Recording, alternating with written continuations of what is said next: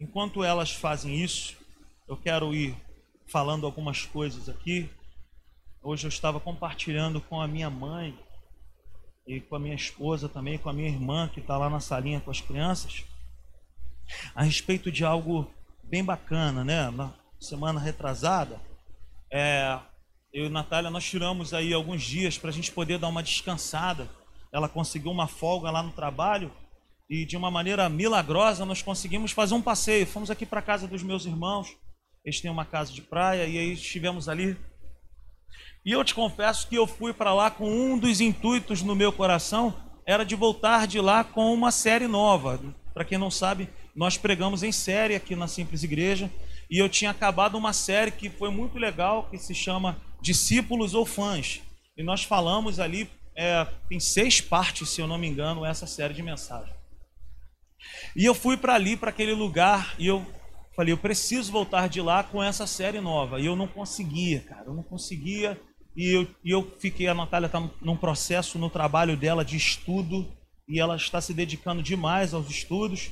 E aí eu estou ficando direto com os meninos.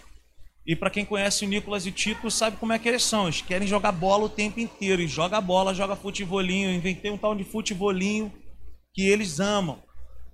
E aí, acabou que eu fiquei naquela situação ali. Aí chegava de noite, eu orava, tirava um tempo e falava: Senhor, o que, que eu vou falar com a tua igreja? Eu preciso de um tema novo, eu preciso de uma série nova. E eu não tinha nada.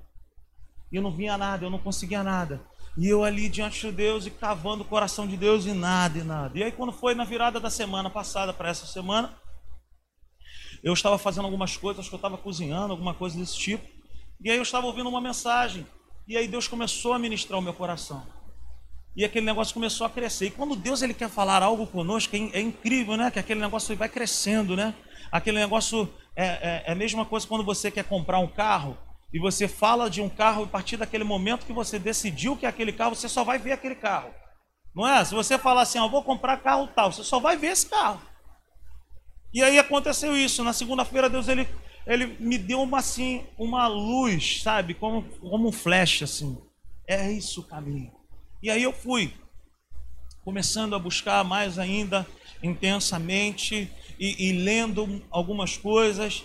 E aí, quando foi, ninguém estava sabendo de nada, minha mãe me tem por hábito mandar algumas mensagens. Quem é mãe aqui manda aquelas mensagens para os filhos, gente, de 26 minutos? Aquelas. E minha mãe sempre manda, todo dia ela manda, e ela briga comigo, você não assistiu, né? Eu falei, mãe, eu não assisti tudo. Então, mas ela me mandou uma, né? Ela está assistindo de casa, um beijo, mãe. E aí, ela me mandou uma, e aí o tema da, da mensagem era o que eu estava ali buscando a Deus. E aí passou, cara, mais alguns dias e eu falei, cara, sobre esse assunto eu tenho que ler no livro tal. E fui, comecei a ler.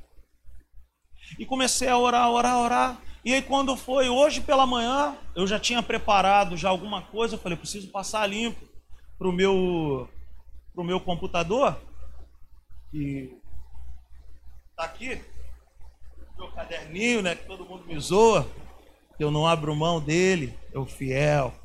E aí eu já tinha já escrito algumas coisas, e hoje pela manhã eu falei, cara, agora eu preciso tirar esse momento para poder fechar a mensagem para dar início. E aí me veio o Gustavo hoje pela manhã e me manda um, um devocional. Aí eu falei, ah, mas não é possível, mano. Aí meu coração exultou de alegria, porque eu falei, cara, é isso que Deus quer falar com o seu povo. Então, eu não sei se já está na tela aí, põe na tela aí, Assis, por favor. O tema dessa nova série que nós vamos começar hoje é isso aí: sabedoria, a tática de Deus. Amém? Diga comigo aí: sabedoria. A tática de Deus. E aí, como eu gosto muito de futebol, né?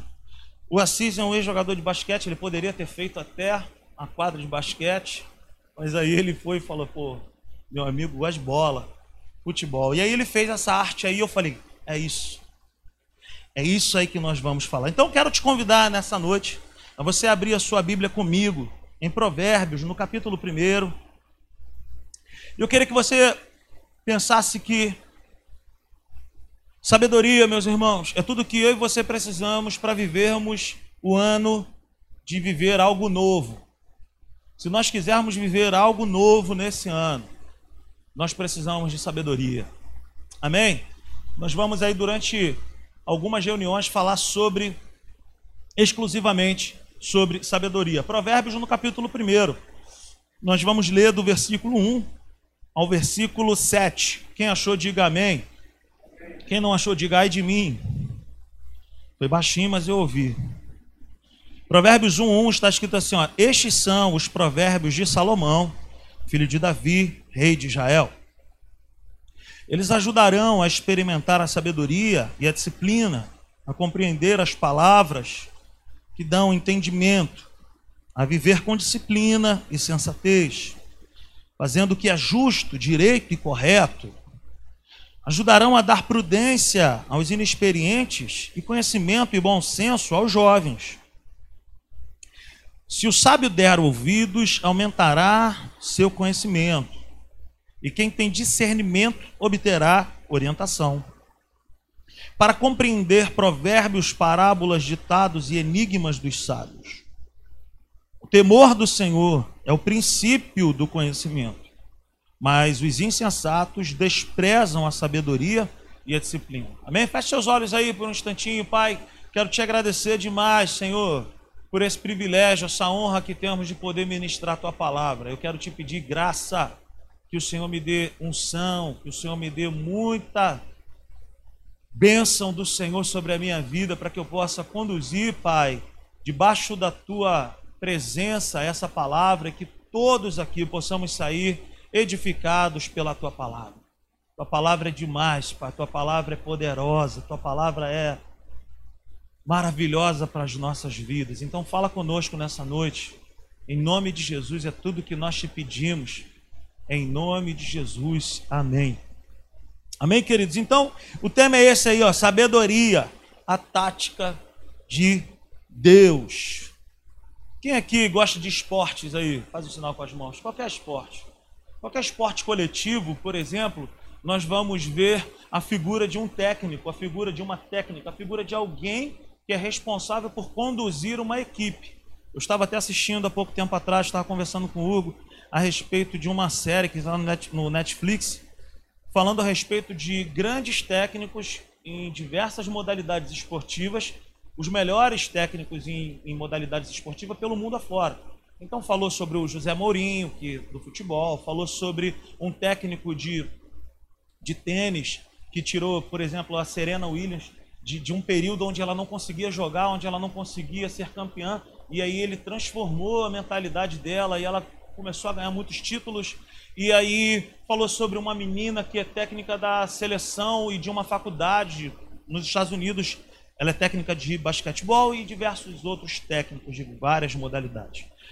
Em primeiro lugar, gente, eu queria falar que o nosso assunto aqui não é, ser sobre, não é sobre coach, amém, gente? Eu não sou coach, não é, não, não, não gosto muito dessa onda dos coach na igreja. Amém? Se tiver algum coach aí, cara, Deus abençoe a tua vida, a tua jornada, o teu trabalho, amém. Mas não é sobre isso que eu quero falar. Eu quero falar sobre a figura de um Deus que tem o maior prazer do mundo em estar à beira do campo da nossa vida, nos dias da nossa vida nos orientando para que eu e você possamos viver uma vida plena nessa terra. Amém? Jesus ele veio para nos dar uma vida plena, mas por que, que nós não vivemos essa vida plena em muitas situações? Então, todo grande treinador, um treinador campeão, alguém que possui um currículo invejável, alguém que foi campeão por diversas vezes, esse treinador ele possui uma estratégia uma tática, um sistema de trabalho, um sistema de jogo. O treinador ele tem, por exemplo, informações que os atletas não têm. A gente vê em diversas situações que o treinador ele tem uma uma situação que os outros não têm acesso, um conhecimento que ele não vai ter acesso. Então o treinador ele tem informações que ele vai privilegiar a sua equipe para que a sua equipe se sobreponha sobre a outra. Amém? Então, esse treinador também ele tem alguns auxiliares espalhados pelaquela arena, que pode ser uma quadra, que pode ser, sei lá, um campo de futebol. Ele tem os seus auxiliares específicos transmitindo as variações do jogo. Por exemplo, o futebol, que é uma das minhas paixões, o cara ele está acima, lá na arquibancada, num lugar privilegiado, onde o treinador está à beira do campo, mas ele tem alguém que está lá em cima e ele está falando assim, ó, oh, fulano, ele vai ligar, sei lá, vai mandar uma mensagem, vai falar, fulano, ó, o time tal adiantou o jogador tal, ele está marcando o teu lateral lá em cima agora, precisa fazer uma alteração. E aí esse cara, ele vai fazer o quê? Ele vai fazer uma mexida. Ele vai fazer uma variação também no seu sistema de jogo, porque ele tem uma informação privilegiada também. Amém, queridos? Então, a ideia dessa série é revelar para mim, revelar para você um Deus, um, um técnico, uma pessoa. Deus, como nós sempre falamos aqui, gente, não é uma fumaça. Deus não é uma energia. Deus não é um vovozinho de cabelo branquinho com um cajado na mão, pronto, esperando eu e você errar na terra para ele dar uma cajadada na nossa cabeça. Ele não é essa essa figura. Deus é uma pessoa. Eu gosto, eu gosto do, quando o Maier Pilman ele fala algo no livro dele, conhecendo as doutrinas da Bíblia, que ele fala assim: Deus é espírito, espírito pessoal. E em seu santo amor, ele quer se relacionar com as pessoas. Ele tem esse prazer. Então nós temos um Deus que ele quer ser participativo no meu dia e no seu dia. Ele quer participar dos, das minhas decisões, das minhas escolhas, das suas decisões e escolhas também. Quem está comigo aí, diga amém. Então, esse Deus, ele é essa pessoa que quer nos transmitir o quê? As situações que nós não estamos vendo. Ele quer nos dar o quê? O seu conselho. Ele quer nos dar o quê? A sua direção. Ele quer, ele quer o quê? Ele quer participar. Sabe, ele quer participar. É alguém que, que também possui uma tática uma estratégia, um sistema de jogo. Alguém que entra para ser campeão, é o nosso Deus. Então, cara, Deus, quando Ele me plantou e quando Deus te plantou na terra, não nos plantou para quê? Para colher batata apenas? Apenas? Não. Ele me plantou nessa terra e te colocou nessa terra aqui com um propósito, com uma missão. Você e eu não estamos aqui somente para passear somente para levantar as nossas mãos para Jesus e beleza, vamos para casa agora e acabou. Não. A vontade de Deus para a minha vida e para a sua vida é que amanhã nós, aonde nós estivermos, possamos levar o que? O reino de Deus adiante. A palavra de Deus adiante, a vida de Deus adiante. Para quê? Para que eu e você sejamos o quê? Bem-sucedidos aonde? Aonde nós estivermos, apregoando o nome de Jesus, falando da palavra de Deus aonde nós estivermos, sabe? Então é, é dessa forma que Deus me vê, é dessa forma que Deus te vê, vivendo uma vida plena. Vivendo uma vida plena, mas por que que tantas pessoas não conseguem viver uma vida plena nos seus dias a dias, apesar de congregarem, apesar de estarem na igreja. Porque nos falta algo em muitas situações. E é sobre esse algo que nós vamos falar nesses dias. O que tem faltado para a minha vida e para a tua vida e para a vida de muitas pessoas é o que? Sabedoria. Sabedoria. E essa é a vontade de Deus para nós vivermos uma vida plena, vencermos no nosso dia a dia, e essa palavra vencer, que eu quero dizer, não significa ausência de problemas, ausência de situações chatas que ninguém gosta de viver. Não é isso que eu estou falando. Nós não estamos isentos de enfrentar problemas. Mas Deus nos colocou aqui para vivermos uma vida plena. Então, meus irmãos, fique ligado, fique atento, fique atento, porque eu tenho certeza que Deus ele vai nos ensinar muitas coisas. A vontade de Deus é essa, que nós venhamos a viver, sabe, essa vida plena. Como eu acabei de falar, não é ausência de problemas, não é ausência de situações, até mesmo que parecem ser derrotas. Amém? Eu quero dizer para mim e para você, queridos, que Deus ele está à beira do campo da nossa vida, da nossa jornada, dizendo para mim e para você: eu quero isso agora, eu quero que você faça isso agora, eu quero assim, eu quero assado, eu quero dessa forma. E o problema não está em Deus não falar, o problema está em nós em ouvir. Amém, queridos? Ninguém, sabe, ninguém, nenhum técnico põe um time em campo de qualquer forma.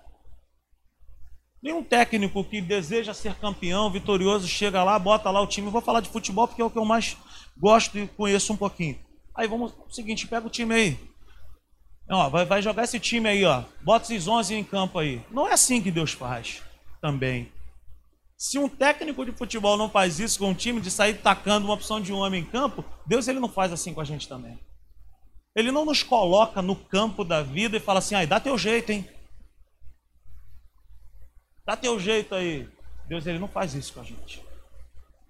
Deus ele nos planta na terra, mas a Bíblia vai dizer que Jesus chega para os seus discípulos e fala assim: "Olha só, eu vou, porque se eu não for, o outro, o consolador, não virá.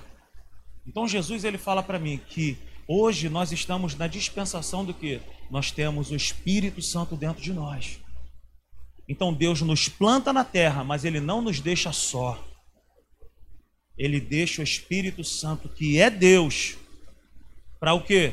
Guiar o meu dia, orientar a minha vida, o seu dia e a sua vida também. Então nós não estamos aqui de bobeira, nós não fomos jogados aqui na terra, sabe, sem, sem uma direção específica. Se um técnico, por exemplo, não entra para perder, Deus também não. Ele não entra também para jogar a gente de qualquer maneira.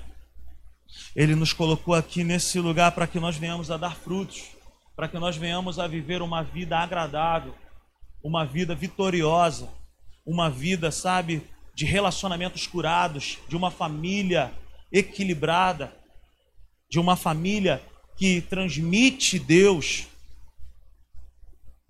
Sabe, existe todo um planejamento. Oh, tudo bem, obrigado. Existe todo um planejamento em relação a, a, a um jogo. Concentração, estratégia, semana de treinamento, alimentação. E isso tudo é baseado em quê? Baseado no adversário que esse time vai enfrentar, baseado no lugar onde vai ser o jogo, na logística que aquele jogo precisa. E Deus ele também ele trabalha assim. Por que, que Deus trabalha assim? Porque ele tem uma visão privilegiada. Ele é onisciente, ele sabe de todas as coisas. Ele tem uma visão muito além da nossa. O profeta ele, ele diz assim: olha, ele tem pensamentos maiores do que os nossos. Então Deus ele tem um planejamento para a minha vida e para a sua vida, para que eu e você venhamos a viver uma vida o quê? Equilibrada, uma vida abençoada, uma vida bacana nessa terra. Amém. Diga comigo então nessa noite assim, sabedoria é a tática de Deus, é a estratégia de Deus. Eu preciso aprender sobre isso. E eu preciso colocar isso em prática. Amém? Deus, queridos, é esse é essa pessoa. Deus é esse técnico. Deus é esse agente. Deus é essa pessoa que está dizendo para mim e para você. Nós somos esses atletas. Nós somos essas pessoas aí no campo da vida. E o Espírito Santo é o nosso ajudador. O Espírito Santo é essa pessoa que está no nosso dia a dia, nos aconselhando, participativo no nosso dia a dia. Aonde você vai, ele vai junto. Naquele ônibus lotado, ele está. Quando você vai à praia, ele vai contigo. Quando você viaja, ele também vai com você. Ontem mesmo, o, o Eurílio e a Rafaela chegaram, a Rafa chegaram de viagem e eles estavam nos contando, eles também foram fazer um, uma viagem em família, eles estavam contando das dificuldades que eles encontraram e eles precisavam desse tempo de descanso. eles estavam falando que na ida eles quase que sofreram um, um acidente. E no dia que eles se prepararam todo para voltar, o carro acho que já estava praticamente pronto para o retorno, uma pessoa que eles nunca viram, eles não estavam no Rio, uma pessoa que eles nunca viram chegou, chegou para eles e falou assim: Olha, E eles estavam preocupados com uma situação que tinha acontecido com o carro. E uma pessoa falou assim: Olha, Deus manda dizer para vocês o seguinte: Deus está cortando um laço aí de um acidente de trânsito na vida de vocês. Foi assim que Deus falou? Por que, que Deus faz essas coisas? Porque Deus ele tem um conhecimento. Porque Deus ele está vendo lá na frente. Deus ele tem essa visão privilegiada. Ele é esse técnico que tem uma visão privilegiada das coisas que estão acontecendo e das coisas que vão acontecer. E o sábio, meus irmãos, ele ouve. E ele dá passos em direção aqui, à sabedoria, ao conselho de Deus. Amém? Quantos estão desejosos de ouvir a Deus nesses dias? Quantos estão desejosos aí de aprender com esse Deus que é maravilhoso, que tem um conselho para a minha vida e para a sua vida? Quem deseja isso aí? Amém? Então, abra o seu coração e fique atento e receba de Deus essa direção que Ele tem. Sabe, existem muitas coisas que já estão acontecendo na nossa vida. Talvez algumas coisas você tenha orado e ainda não aconteceu. Mas é porque Deus ele está trabalhando. Deus está aí, sabe, nos bastidores, governando, orientando essa situação. Então, nós não estamos vendo, mas Deus está vendo. E a missão de Deus na minha vida e na sua vida é o que? De nos fazer chegar no lugar que Ele tem preparado, na situação, na condição que Ele tem preparado para nós. Agora, muito se fala sobre sabedoria. Muitas pessoas falam sobre sabedoria. E nós precisamos entender também o que, que é essa bendita sabedoria que nós estamos aqui falando. Existem dois tipos de sabedoria que nós precisamos entender. Existe a sabedoria dos homens e a sabedoria de Deus. Diga comigo a sabedoria dos homens e a sabedoria que vem de Deus. A primeira que eu quero falar, sabe, a primeira nós podemos por mérito próprio alcançar, a sabedoria dos homens, o conhecer dos homens. Como eu sempre falo aqui, o conhecimento não ocupa espaço. Vai estudar, vai fazer curso, vai fazer faculdade, cara, isso é bacana. Isso é bacana demais. É algo que tem a ver com o meu mérito, é algo que tem a ver com a minha procura. É algo que tem a ver, sabe, independentemente de espaço geográfico, você pode ter conhecimento a respeito de algo. Por exemplo, talvez as pessoas possam confundir e pensar assim: ah, o engenheiro é muito sábio. Cara, mas se ele não tiver o pedreiro, a obra não anda. Ele tem a sabedoria, mas o pedreiro também tem a sabedoria. Então, independentemente de local geográfico, de formação, diversas pessoas em diversas camadas da sociedade têm sabedoria. Por exemplo, para fazer uma pipoca, tem que ter o quê? Tem que ter sabedoria. Para você fazer uma comida, você tem que ter o quê? Sabedoria. Porque se você não souber, souber por onde começar, o que fazer no meio e como servir, você estraga um prato. Então, independentemente, para você fazer uma faxina em casa, começa por onde? Termina por onde? Faz o quê? Usa o quê? Você tem que ter o quê? O saber. E isso vem o quê? Do homem para o homem. Eu posso buscar, é mérito meu. Eu busco conhecimento e obtenho conhecimento. É transmitido de homem para homem. E isso não é errado. Porque nós crescemos também através de outros. Eu fui muito abençoado por diversas pessoas, professores, inúmeras pessoas. Então, essa primeira sabedoria dos homens nós podemos, por mérito próprio, alcançar, independentemente, sabe, de espaço geográfico, independentemente de cor, independentemente de raça, em várias camadas da sociedade, da sociedade existem o quê? Muitos sábios. Então diga comigo assim: olha, a sabedoria está aí. Está aí mesmo. Sabedoria dos homens.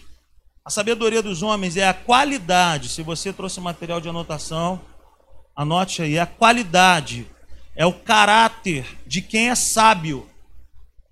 A sabedoria do fulano é impressionante, nós falamos.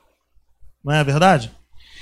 é ter uma grande, sabe, ciência, o saber. Fulano de Tal é um mestre reconhecido por sua sabedoria. Cara, Fulano de Tal é muito sábio. Fulano é muito sábio. É do homem para o homem. Na sabedoria dos homens existe algo também que é bem estranho. É algo que é bem estranho na sabedoria dos homens. Nem sempre o conhecimento é posto em prática. A sabedoria do homem, ele pode saber muitas coisas, mas ele pode não colocar em prática aquela sabedoria que ele tem. Então, não necessariamente essa sabedoria é o que? Aplicada. Ele tem o conhecimento, mas ele não aplica. Sabedoria dos homens. Vários exemplos. Vamos lá, alguns.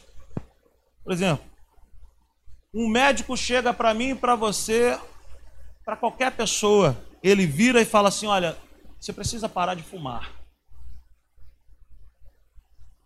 Você precisa parar de beber. Você precisa parar de comer comida gordurosa.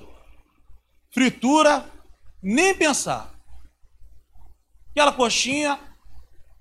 Quem gosta de coxinha aí, diga amém. Fala a verdade. Quem gosta de coxinha aí? Aí o cara chega para mim, para você e fala assim: olha, coxinha nem pensar. Aí tu sai do hospital, tu vai lá na rua, em frente tem lá o rei da coxinha. Primeira pessoa que tu vê lá, o médico. Aí o que, que ele faz? Desce uma geladinha aí, que coxinha sem cerveja não vale. Ele sai dali, ele acende um cigarro. Aí tu fala, como é que pode um negócio dele? Ele sabe que não pode. Quem já passou por isso aí? Meu irmão mesmo falou que teve uma experiência dessa. O médico virou para ele e falou assim: ó, você tem que parar com isso, não sei o quê. Mas o médico fazia. Então a sabedoria dos homens, ela pode acontecer isso. O cara tem o conhecimento, ele tem a ciência, mas ele pode não aplicar. Amém? Então os médicos dizem, o médico pode falar, não fume, mas ele pode fumar. Não beba, mas de repente ele beba. Não coma comida gordurosa, mas ele é o primeiro a comer. Sabedoria dos homens. Ele tem o conhecimento, ele sabe que aquilo ali no fundo, no fundo vai fazer mal para ele e mal para todo mundo. Mas ele faz o quê? Ele faz. Ele não aplica. Uma outra coisa. Não ia falar não. Você vai lá no plano de saúde, aí tu vou, marcar um nutricionista. Aí tu chega lá no nutricionista ou na nutricionista. Aí tu chega lá no consultório, tu tá esperando o quê, meu irmão, te atender? Uma pessoa que vai ser um exemplo. Aí tu chega lá, por falar em nutricionista, né? A gente tem aqui uma nutricionista, depois se você quiser conhecê-la melhor, tá aqui, Raíssa. Uma benção, depois a gente vai apresentar vocês melhor. Mas aí você entra lá no consultório, aí tu fala assim, poxa, aí tu entra lá no consultório, esperando que a mulher vai pegar lá o papel lá e vai falar assim, olha, a partir de amanhã, meu querido, é, arroz integral, é, filé de, de, de frango grelhado, só aquele fiozinho de azeite, Brócolis, à vontade. Mas aí quando você vai ver a realidade do nutricionista ou da nutricionista, você fala o quê? Oh, peraí, ela não está comendo esse arroz integral, esse... Não é a Raíssa, tá, gente? Não é a Raíssa, não. Não é nada, não é nada. Beleza, então assim, você chega no consultório lá, aí Pô, você toma até um baque. Tu fala, pô, é, meu irmão? Tá tirando onda comigo. Igual aquele personagem lá do Zorra Total. Isso pode, isso não pode. Lembra disso? Então, uma outra situação. Vai na academia, procura um personal trainer para poder fazer um treino contigo. Aí tu chega lá esperando, vai vir quem? o Van Damme, vai vir o Arnold Schwarzenegger te treinar. Pô, chega lá, tá um cara maior do que eu lá, com a camisa apertada, escrito personal trainer. Hein, meu irmão? O movimento tá errado. Tu vai, tu vai dar crédito? Eu não, eu não vou, eu vou falar, ah, meu irmão. Não vou, pô. Não vou. Vou lá no, vou lá no crossfit lá. Eu vejo a galera lá, os, os coaches lá, tudo como? Arrumado, meu irmão. Aprumado. Se chegar um cara igual eu lá, meu irmão, não vou, não vou. Fala o cara, vambora, desce, faz burp aí, meu irmão. Não vou dar crédito para esse cara.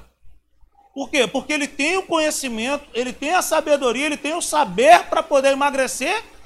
Pô, mas ele não é, meu irmão. Eu não ia falar desse último, não. Não é, não é essa pessoa, tá? Porque ela é uma pessoa maravilhosa, gente. Não, não, ah, você vai no psicólogo, gente. Não é a pastora Severina, tá, gente? A pastora Severina é uma bênção. Não é a pastora Severina. Mas você vai, sei lá, tu vai lá em Jeg Jeg lá, meu irmão, no consultório. Aí tu chega lá cheio de problema, meu irmão. Aí tu fala, rapaz, ô, ô fulano, doutora, tô com problema com a minha esposa. E aí você espera que tenha o que naquele lugar? Um sofá, um lugar agradável, um ar-condicionado e uma pessoa que vai falar bem, né? Suave, tipo a pastora Severina, fala mansa, fala bonito. Aí, aí tu fala assim, pô, doutora fulana, meu casamento, cara, eu não sei mais o que fazer, eu tô com problema com a minha esposa lá. Já imaginou a psicóloga virar e falar assim, ah, mete teu pé, mano, porque é o seguinte, se adianta, se adianta, não tem jeito, não tem mais jeito. Ou então tu já imaginou um pastor, a Natália falou aqui, você chegar no pastor e falar assim, pastor, estou passando por uma situação com os meus filhos.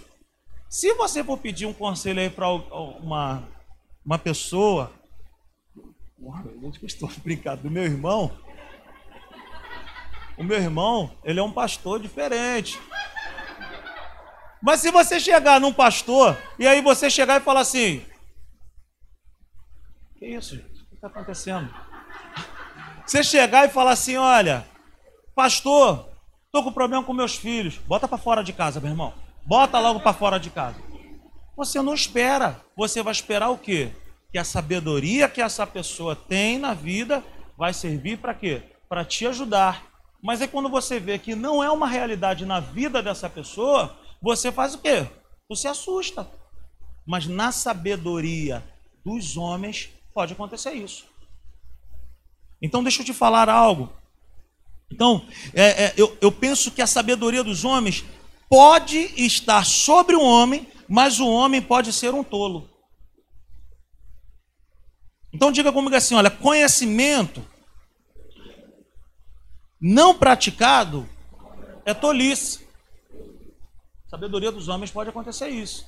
O cara pode ser super sábio, ter muito conhecimento, mas se ele não põe em prática, ele é um tolo. Ele é um tolo. Agora, vamos pensar em relação à sabedoria de Deus em nós e a sabedoria bíblica, né?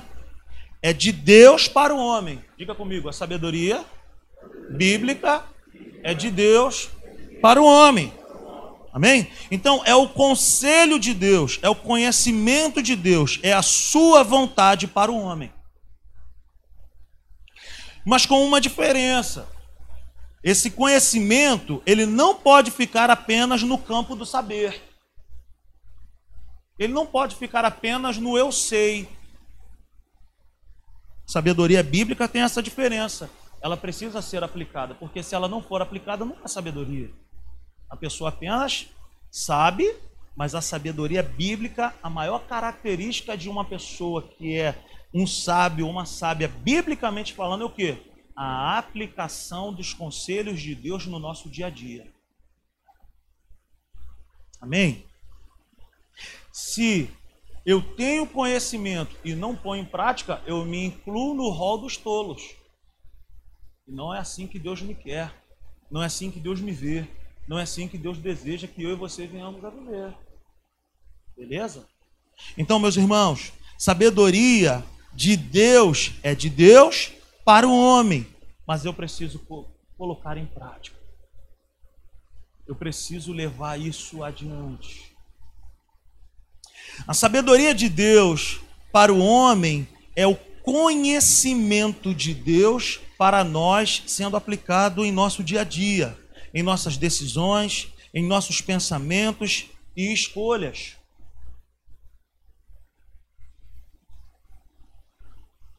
É a prática de andar com Deus, acreditando que os seus métodos, que os métodos dele são melhores que os meus. O que é sabedoria, gente? É você ouvir a Deus e entender que, vindo dele, só pode ser o melhor para a minha vida. Eu não posso dar conselhos para Deus. Com Deus eu não dou conselho, eu recebo conselhos. Aleluia. Então eu preciso que na sabedoria de Deus, Mauricinho, eu preciso de quê? Colocar de lado aquilo que eu acho certo e abraçar aquilo que Deus me diz. E entender, gente, que quando Deus fala algo para mim e para você, nem sempre nós vamos entender na hora. É. Abraão, Abraão, sai da tua terra aí, larga a tua parentela e vai para uma terra que eu ainda vou te mostrar. Cara, Abraão foi muito sábio. O que, que Abraão fez? Ele foi. Por quê?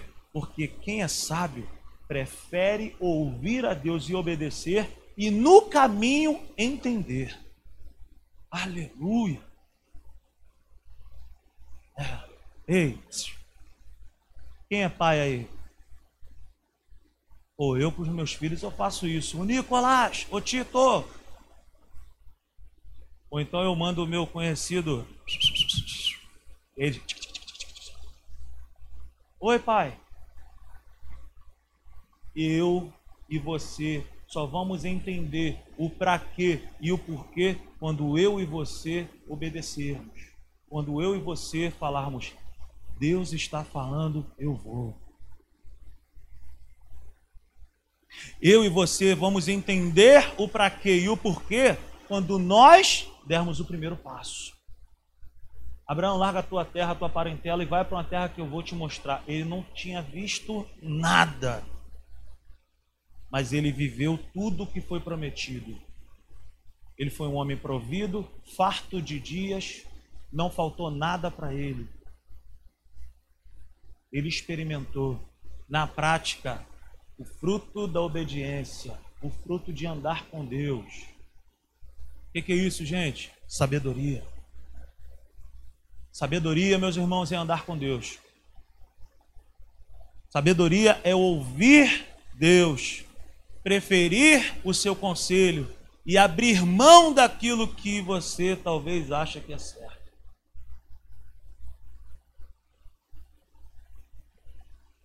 O que é a tolice?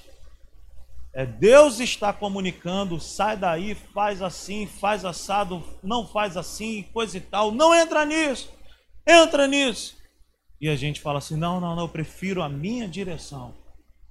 Porque afinal de contas eu tenho inteligência, eu sou formado, eu sou isso, eu sou aquilo. E lembrei de uma passagem aqui agora bacana. Alguns discípulos estavam pescando, e a Bíblia vai ser bem fiel e vai dizer que a noite inteira. E eles não pegaram nada. Quem aqui já pescou aqui? Tem uma galera da pesca aqui da Simples Igreja aí. Cadê os pescadores da Simples Igreja aí? Faz o sinal com as mãos aí. Eles estão meio tímidos, gente, porque. Deixa quieto. Mas a pescaria, geralmente, ela é o quê? De noite. Quem, quem pesca aí? Quem gosta de pescar aí? Fala agora sério, faz o sinal com as mãos aí. Fernando, assiste. Nosso presidente do nosso presidente do conselho da pescaria da Simples Igreja aí, o meu cunhado está lá com as crianças, Simples Fish. E aí, pescar é à noite. Eu já contei uma experiência para vocês que eu tive lá em São Fidélis. Que eu saí naqueles barquinhos, aqueles pó, pó, pó, pó, 10 horas da noite. Eu com medo terrível. Mas o, o barco veio com muitos peixes. Por quê? Porque o cara sabia. o lugar certo, a lua certa, me deram uma lanterna na mão e falaram para não acender. Eu estava cheio de medo. Eu falei, para que, que me dá uma lanterna e eu não posso acender? Mas a Bíblia vai falar de uma passagem onde os discípulos passaram uma noite inteira tentando pescar. Virou o dia, já não é mais hora de pesca. Mas alguém lá na terra falou: Ei, vocês têm alguma coisa para comer aí? Não, não, nós passamos a noite inteira é, tentando e não conseguimos nada. Joga a rede do outro lado aí. O que, que deve ter passado na cabeça desses pescadores? Eles são profissionais. Mas quem é que estava falando para jogar do outro lado a rede, gente? Era Jesus.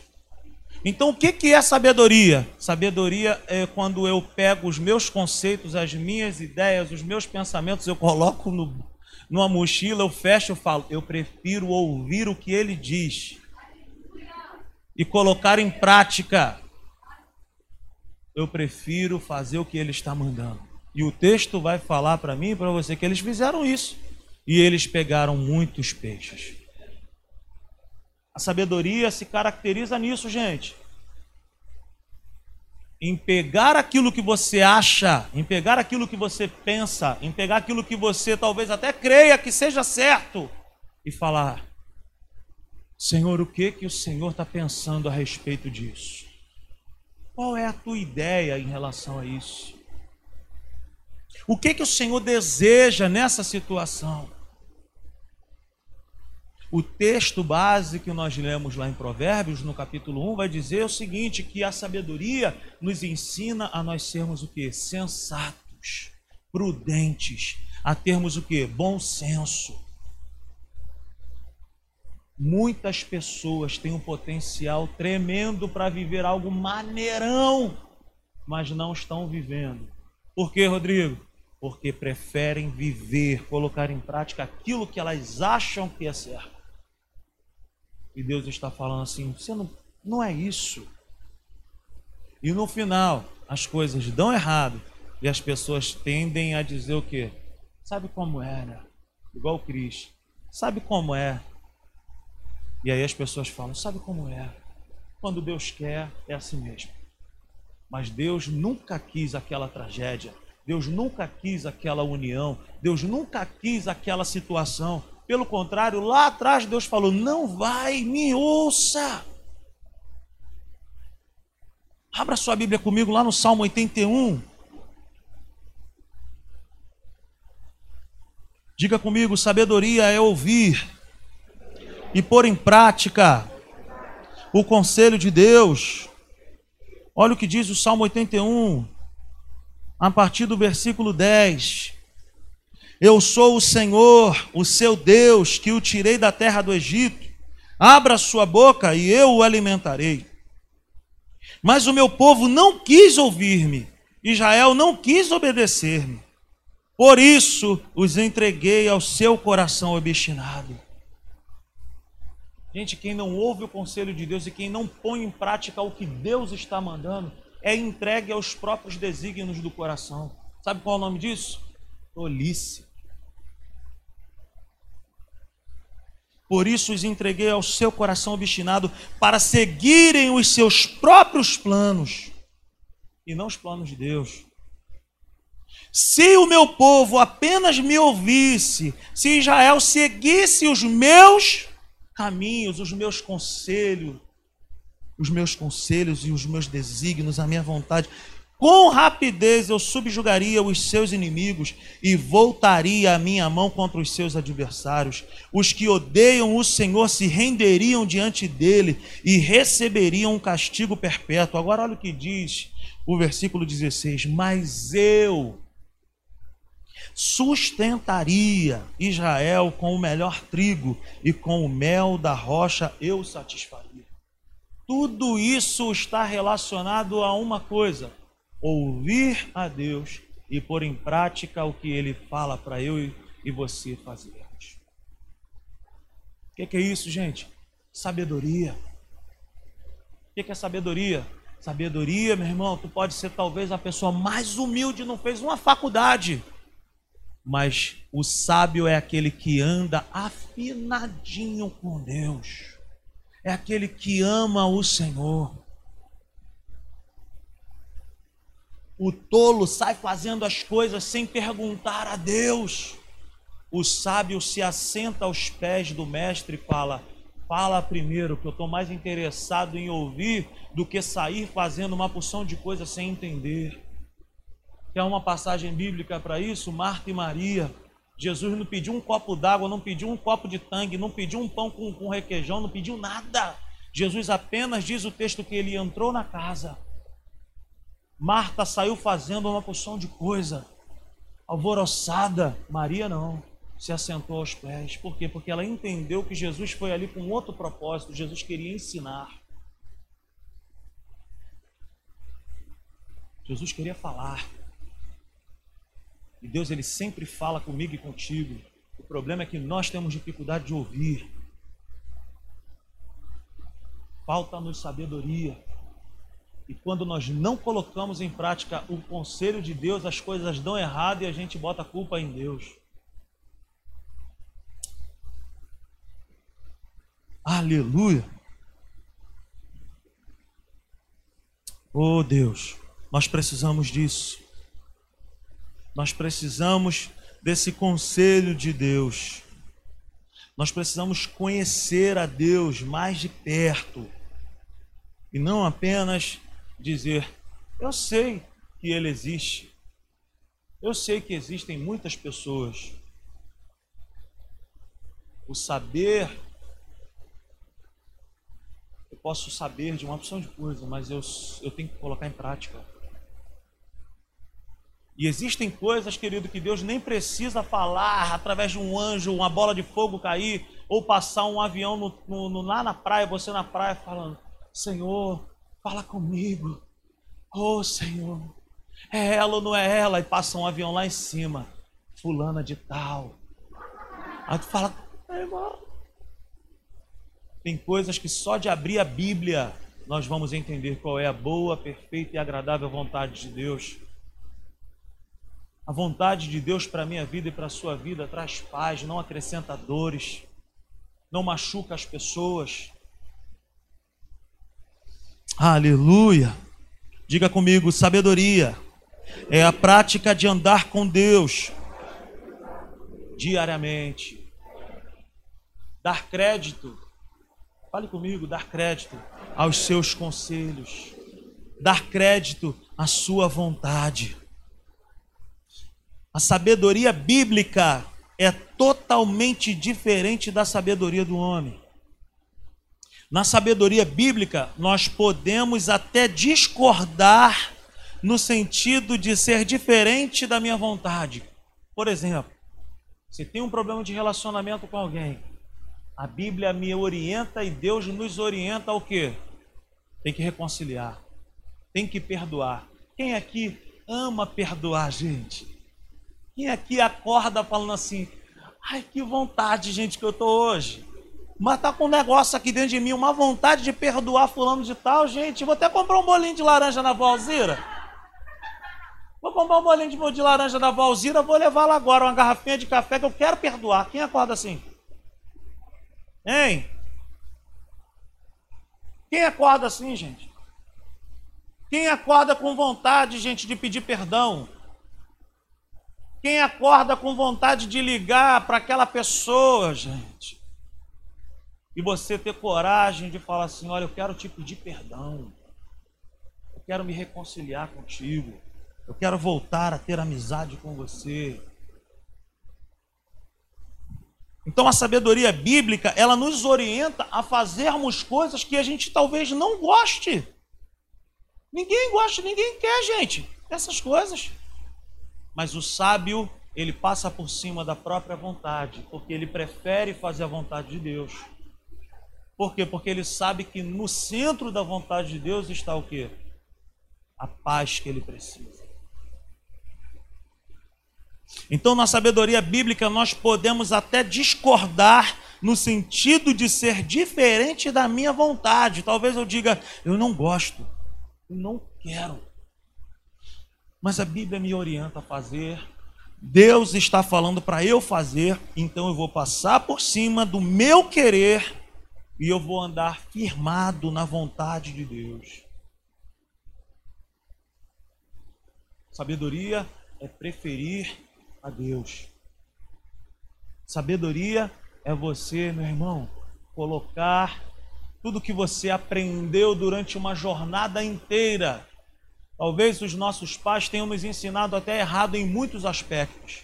E quando nós nos deparamos com a Bíblia, que nos fala muitas coisas contrárias do que nós aprendemos, mas o que a Bíblia nos ensina é o correto, nós precisamos colocar em prática. Isso é sabedoria.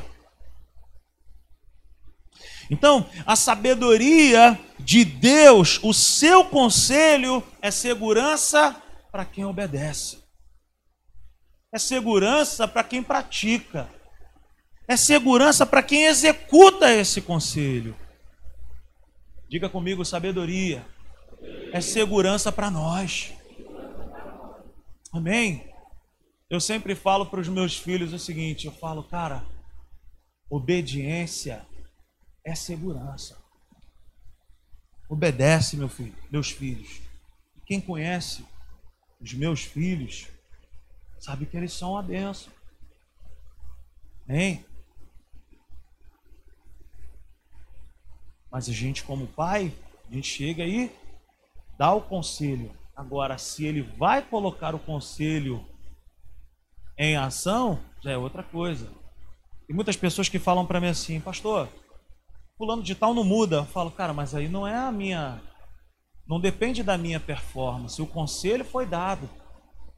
O problema não está no conselho. O problema não está no texto bíblico. O problema não está em situação alguma disso. O problema está no coração de quem recebe o conselho. Lá em Hebreus, chega a dizer para nós que a disciplina, quando chega no início, ela, sabe, ela traz um certo desconforto para nós mas a gente vai entender lá na frente. E a sabedoria de Deus é assim também, meus irmãos. Talvez alguma coisa ainda não tenha acontecido na minha vida e na sua vida. E a gente às vezes está desesperado, clamando a Deus: Eu quero, porque eu quero, porque eu quero. E talvez, e talvez Deus está falando: Mas isso não é para a sua vida. Isso não tem nada a ver contigo. Eu nunca desejei isso para você. O que, que é isso? sabedoria. Existem coisas que muitas pessoas vão morrer clamando e nunca vão ter. E existem coisas que pessoas vão ter, que Deus vai dizer assim: não é a minha vontade. Você conquistou pelos seus próprios esforços. E tudo aquilo que eu conquisto por meu próprio esforço, sem a sabedoria de Deus, é responsabilidade minha. E não queira viver a vida nessa terra sem a graça de Deus. E como nós sempre falamos aqui, graça é capacitação sobrenatural. Graça é poder de Deus sobre a minha vida e sobre a tua vida, para nós vivermos a vontade de Deus na terra. Então, meus irmãos, a sabedoria é dar crédito ao conselho que vem do alto. Eu sempre brinco dizendo que é, nós não estamos aqui ensinando uma autoajuda. Sete passos para isso, doze passos para aquilo, cinco para isso, três para aquilo. Nós estamos aqui para falar sobre ajuda do alto. Não é autoajuda, é ajuda do alto. É ouvir o que vem do céu, é ouvir o que vem de Deus, é discernir, é entender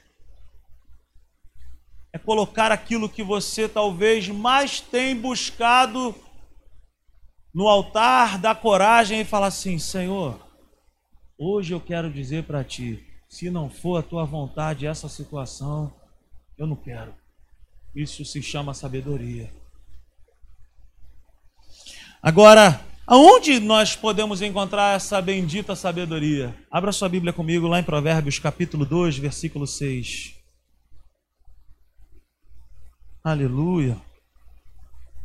Provérbios 2, versículo 6. Está escrito assim: Pois o Senhor é quem dá sabedoria. Veja isso.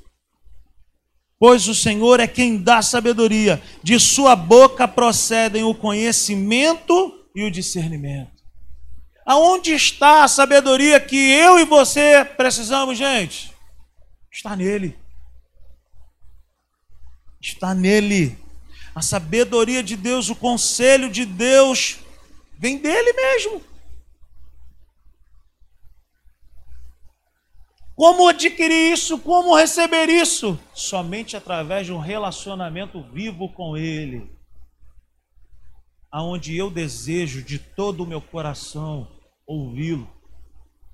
Aonde eu desejo de todo o meu coração colocar a minha vida no altar e falar assim: Senhor, a minha vida está desse jeito, mas transforma e bota do jeito que o Senhor quer.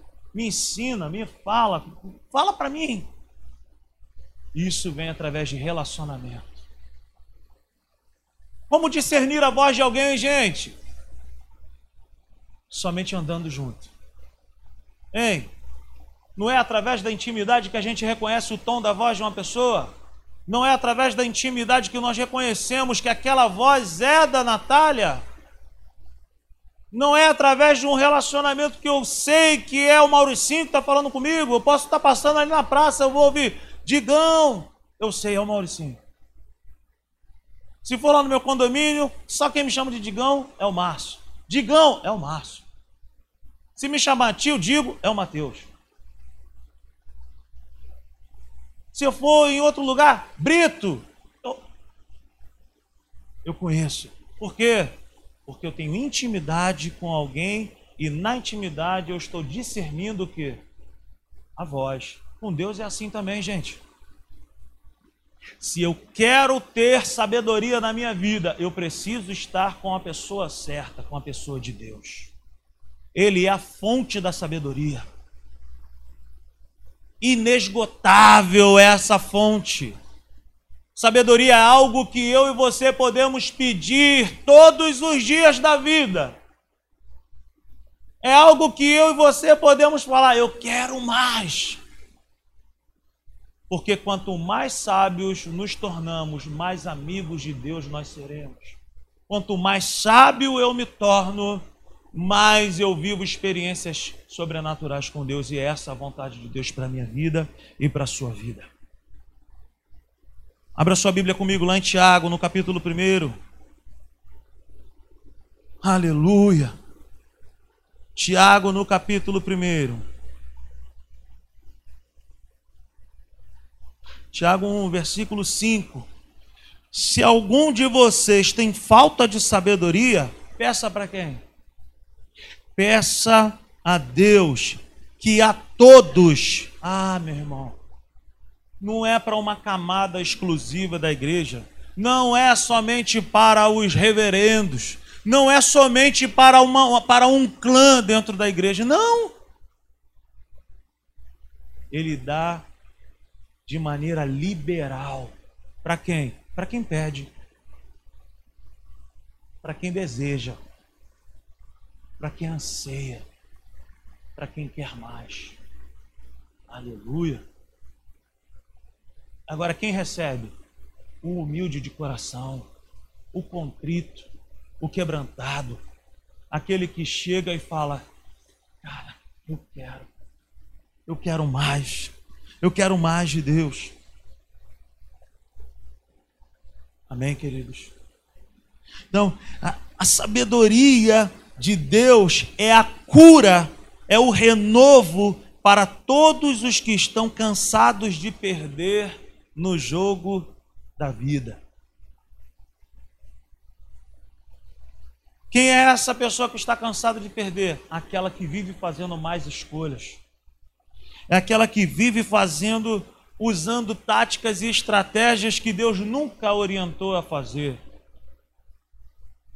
Viver distante do conselho de Deus, viver longe da vontade de Deus é cansaço,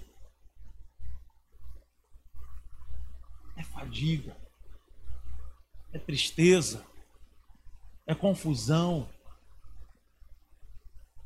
A vontade de Deus, meu irmão, o centro da vontade de Deus é maravilhoso. Existe paz ali, existe provisão, existe progressão. Por quê? Porque Ele garante tudo aquilo que Ele me orienta, te orienta a fazer, Ele garante. Ele é a própria garantia daquilo que Ele mesmo manda eu e você fazermos. Por maior que seja o desafio, se foi Deus quem falou, põe em prática. Fique de pé nessa noite. Aleluia. Talvez você esteja cansado, talvez você esteja falando para você mesmo, cara, eu estou cansado, eu não aguento mais, eu já não suporto mais esse, esse, esse estilo de vida, essa forma como eu estou vivendo. Talvez esteja faltando sabedoria. Mas a Bíblia diz para mim e para você: se alguém tem falta de sabedoria, se algum de vocês tem falta de sabedoria, peça a Deus. Que a todos dá livremente, de boa vontade, e lhes será concedido. Amém, queridos? E para nós fecharmos, abra sua Bíblia comigo em Provérbios, no capítulo 24. Aleluia. Provérbios 24, versículo 5. Olha o que diz a palavra de Deus para mim e para você. O homem sábio é poderoso. E quem tem conhecimento aumenta a sua força. Olha isso. Talvez a gente esteja pensando que força aqui é a força do braço. É o contrário. A sabedoria não aumenta a força dos meus braços. A sabedoria me dá força por dentro me orienta, me guia, me expande, me faz estar no centro da vontade de Deus e viver os melhores dias da minha vida. Amém, queridos? Aonde encontrar essa sabedoria? Em Deus. Como? Buscando a Ele. Quando? Todos os dias. Ele não esgota a fonte porque Ele é a própria fonte de sabedoria. Nós temos a mente de Cristo, nós somos amigos de Deus, nós somos filhos amados de Deus, favorecidos dele, e o maior propósito dele, o maior desejo do coração dele é que os seus filhos se acheguem a ele dizendo: Senhor, me dá sabedoria, me dá graça, me instrui. O que, que eu faço aqui? A ele a glória, a ele a honra, a Ele o louvor. Ele é o Senhor, Ele não precisa do nosso conselho, Ele não precisa da nossa opinião. Eu e você que precisamos da opinião dEle.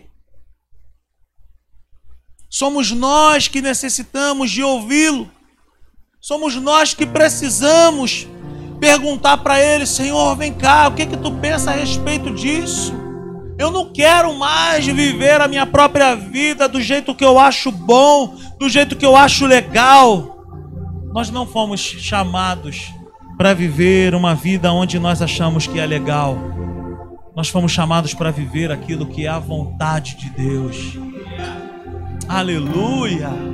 Aleluia! Oh, você pode levantar as suas mãos aí falar com Ele, abre o seu coração para Ele, fala: Senhor, a minha vida está desse jeito. Eu não sei o que fazer, não, Senhor. Está uma confusão só.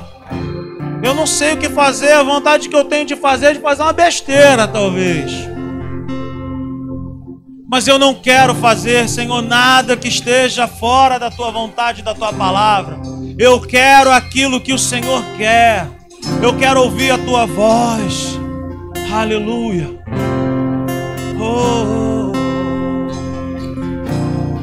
Posso ouvir um som de oração nesse lugar?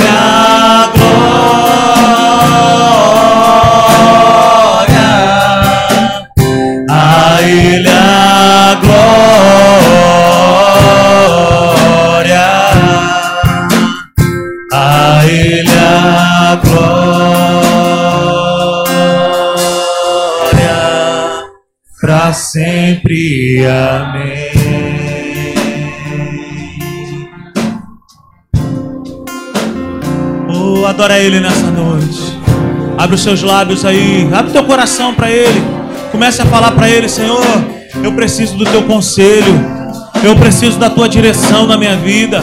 Eu preciso ouvir a tua voz. Eu quero os teus caminhos, eu quero a tua vontade, o teu propósito, eu quero aquilo que o Senhor quer.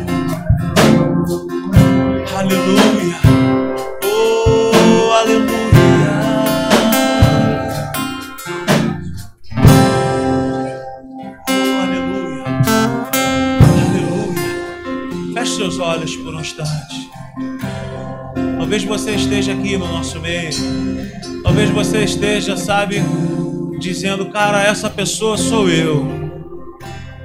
Essa pessoa sou eu. Estou cansadão de viver do jeito que eu estou vivendo. Pelo meu próprio conselho, pela minha própria vontade, pela minha própria opinião. Eu não quero mais isso para minha vida, não. Se você está aqui no nosso meio, eu gostaria de dizer para você: há uma saída, há um caminho, há uma resposta. É o próprio Deus, a própria vida de Deus, a própria pessoa de Deus. Ele está aqui nesse lugar. Aleluia. Eu quero orar pela tua vida nessa noite, por um renovo, por uma direção específica dentro daquilo que você está pedindo a Deus e não sabe o que fazer. Pai, eu quero te agradecer por essa noite. Quero te agradecer, Senhor, pela tua palavra.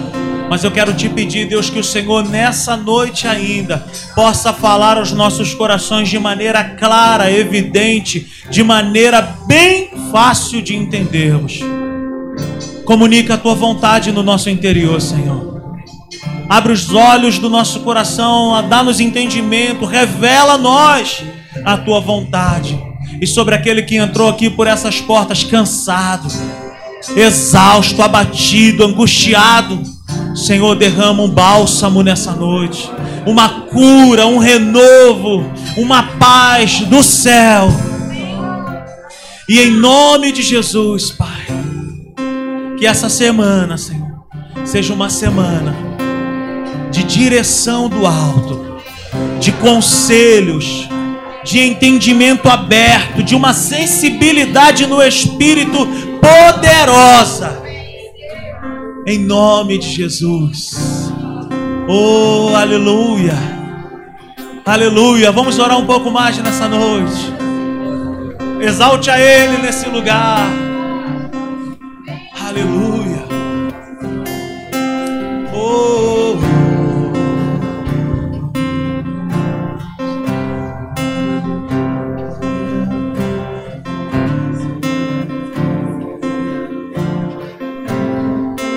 Profundas riquezas o saber e o conhecer de Deus.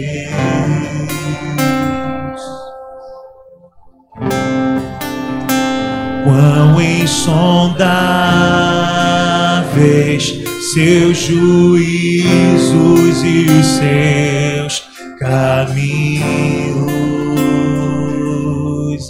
glória, a Ele a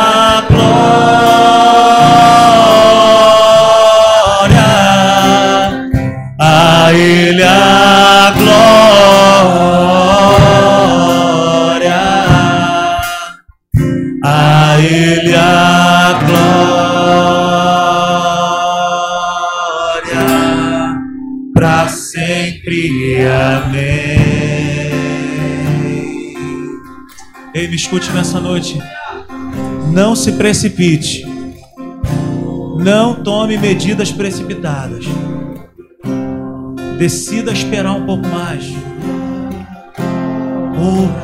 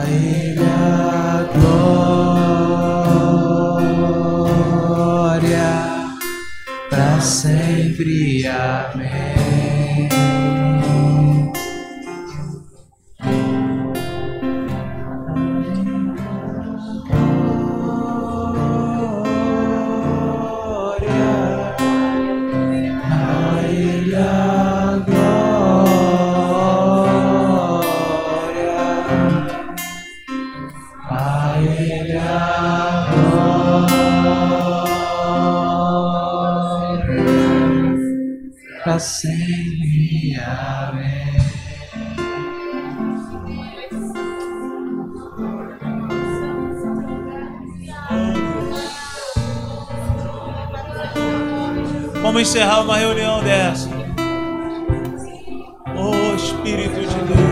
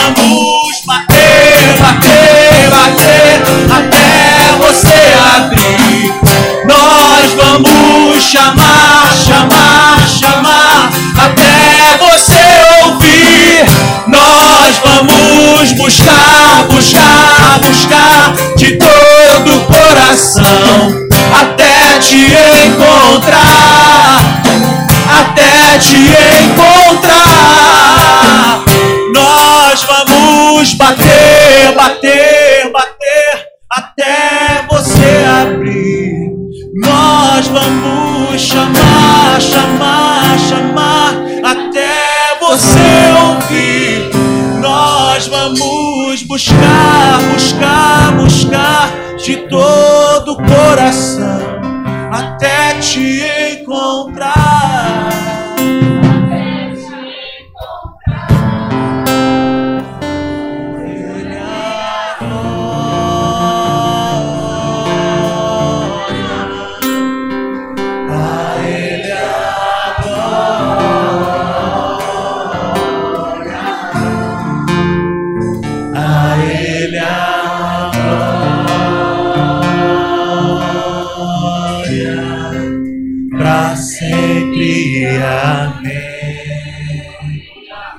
obrigado, Senhor, por essa noite.